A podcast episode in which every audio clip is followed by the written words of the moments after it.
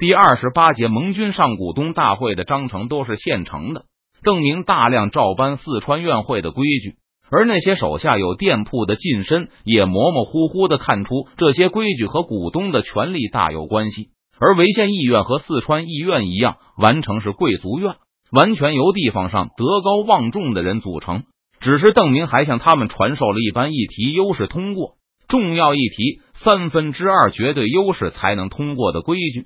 优势通过大家都能接受，但是三分之二优势就让不少近身不解了，觉得这和股东议事的惯例有些不符。对此，邓明也进行了耐心的解释。来到这个世界后。他一直身居高位，所以自感对很多规矩也有了更深刻的了解。一般的议题，比如多征点兵、多发点军饷，这虽然会造成矛盾，但未必会让大伙兵戎相见，所以简单优势就可以了。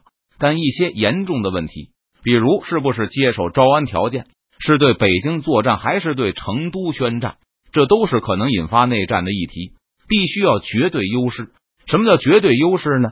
就是支持的人超过三分之二，也就是说，支持者是反对者的两倍，人力、财力都是两倍。正常情况下会有碾压式的胜利，除非少数派出了一个军事天才。不过，就是军事天才的出现几率都是两倍方的优势。国公的意思是，意愿是为了避免内讧，下举人猛醒过来，没错，而且可以让人清楚的知道实力对比。即使是反对派中的每一个人，也都知道自己处于绝对劣势，而优势一方知道自己占据绝对上风。这样一旦开战，一方信心十足，而另一方多半会叛降不断。就好比六年前朝廷的三王内讧吧，就是没有这么一个意愿。秦王深信他实力强大，能打赢，结果完全不是那么回事。要是有一个意愿投票。秦王能够正确评估他的实力的话，也就未必会选择和晋王兵戎相见了。邓明举例从来都是无所顾忌，在最初的震惊过后，现在为县的近身也大都习惯了，所以我才说投票不许舞弊，因为这是用来衡量实力对比的。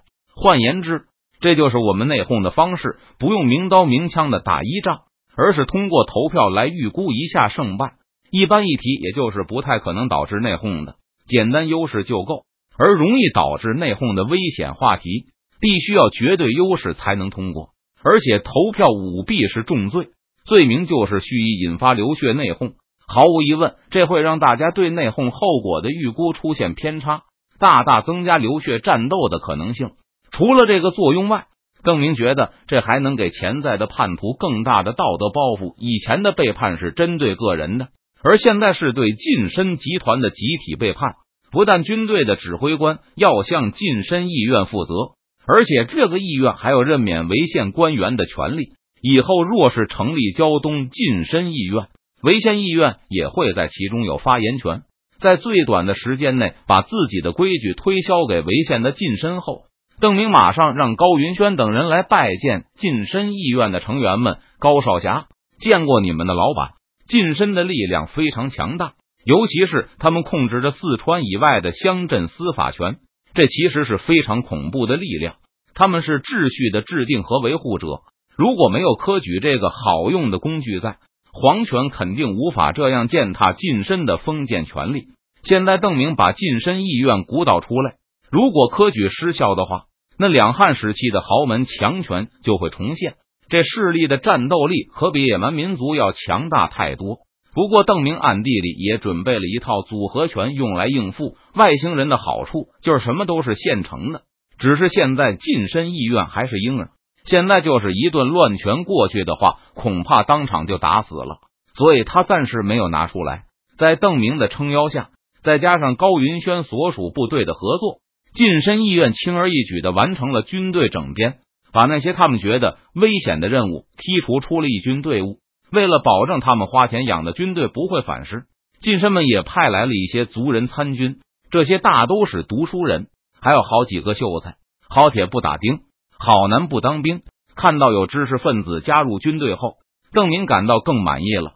这样，他花上一些时间在潍县城下整编军队，也算是物有所值。知识分子能让军队学习能力更强。而且更容易服从命令。这也是邓明不惜重金在川军中推广文化课的原因。而且比起军官普遍不识字的露营，这样的军队也更容易受到民族主义的影响。虽然暂时这帮山东近身还是对清廷恐惧不已，可比起时有不能变鲁豫的露营军官，华夷之变无疑能让年轻的书生们内心感到更多的痛苦。近身并不想和清廷决裂，邓明也不逼迫他们这么做，所以邓明甚至建议他们给潍县周围的义军改个名字。而不要用义军这么简单的名字，听上去不仅像草台班子，而且也充满了造反者的味道。扶清灭明军怎么样？邓明脑海里蹦出了一个词，在他前世那场运动也是发自山东，稍加修改后，邓明就拿出来和近身义院还有高云轩、邢志胜等人讨论，没有人接茬。虽然邓明一次次拓宽众人的视野。但这次很多人决定，即使是以邓明的节操，这提议也太骇人听闻了。我是完全不介意的。君子贵在心交，这样一个名字，不还有助于你们接手招安吗？邓明努力打消着众人的顾虑，他觉得自己的构思很好。扶清灭明军脱口而出后，邓明发现自己一下子就喜欢上了这个名字中深深的冷幽默味道。国公真的要我们接手招安吗？高云轩忍不住问道：“扬州之行后，他曾以为自己对什么都不会再感到惊讶，但一次次发现自己大错特错。当然，你们师门不就是招安吗？”邓明诧异的反问道。他又指了指周围的近身：“你们的老板也都想招安，你们当然要接受招安。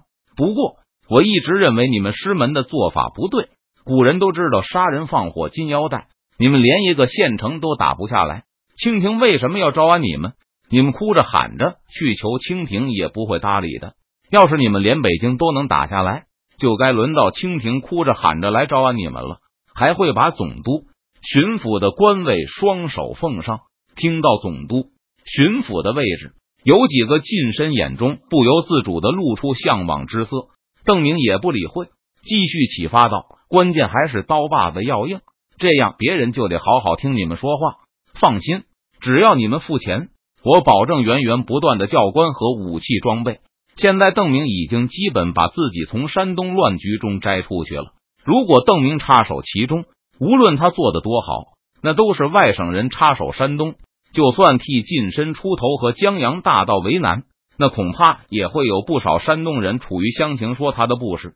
只要发生了劫掠行为，不管是不是冒名顶替，是不是邓明的嫡系所为。山东人多半也会把债算到他的头上，不过现在就完全不一样了。无论是近身杀大盗，还是大盗抢劫庄子，都和邓明无关，是他们山东人的家务事。考虑到近身的舆论优势，帮助近身收编军队、提供武器和训练的邓明，肯定能成为山东人民的老朋友。现在近身和侠客们也确实在担心老朋友会伤心。高云轩叫道：“国公义薄云天，亲自带兵来山东来给我们师门解围。只要国公一句话，我们就和达子赶到底了。我不会说这样的话。是否接受招安是你们师门和意愿决定的，我不会拿山东人当挡箭牌。”邓明义正辞严的说道：“不错，你们都知道，我来山东是想帮江南我军取得优势，但是我不会强求。”只要大部分山东人觉得和我合作会给山东带来灭顶之灾的话，我们还是好合好散吧。在场的人一个个都感动之情溢于言表。邓明进一步说明：至于福清灭明军向我购买军火，更不是双赢。你们获得安全，而我获得友谊，名字什么的无所谓。对清廷来说，这也是给他们一个台阶。诸位老板都可以说被奸臣堵塞言路。比如山东总督或是他身边的小人，以致全权报国之心无法上达天听。清廷当然不会信。不过在他们无力镇压你们的时候，这就是他们的遮羞布。国公所言极是。又有个近身提出新的问题，可这福清灭明军还是在国公帮助下建立的，这个该怎么解释呢？我觉得清廷多半会帮你们解释。不过有道是好人做到底。这个忙我也帮了吧？邓明打了个响指，主意信手拈来，这就叫失敌之长以制敌。福清灭明军向明军学习，正是为了更好的打击明军。十月二十三日，山东潍县的福清灭明军第一阶段整训完毕，在大明保国公的协助、策划和协助下，福清灭明军猛攻清军控制的潍县县城，爆破开城墙后，明军和福清灭明军并肩作战，三堵墙和游骑兵主要是从事战场通讯工作的指导。全歼城中的清军，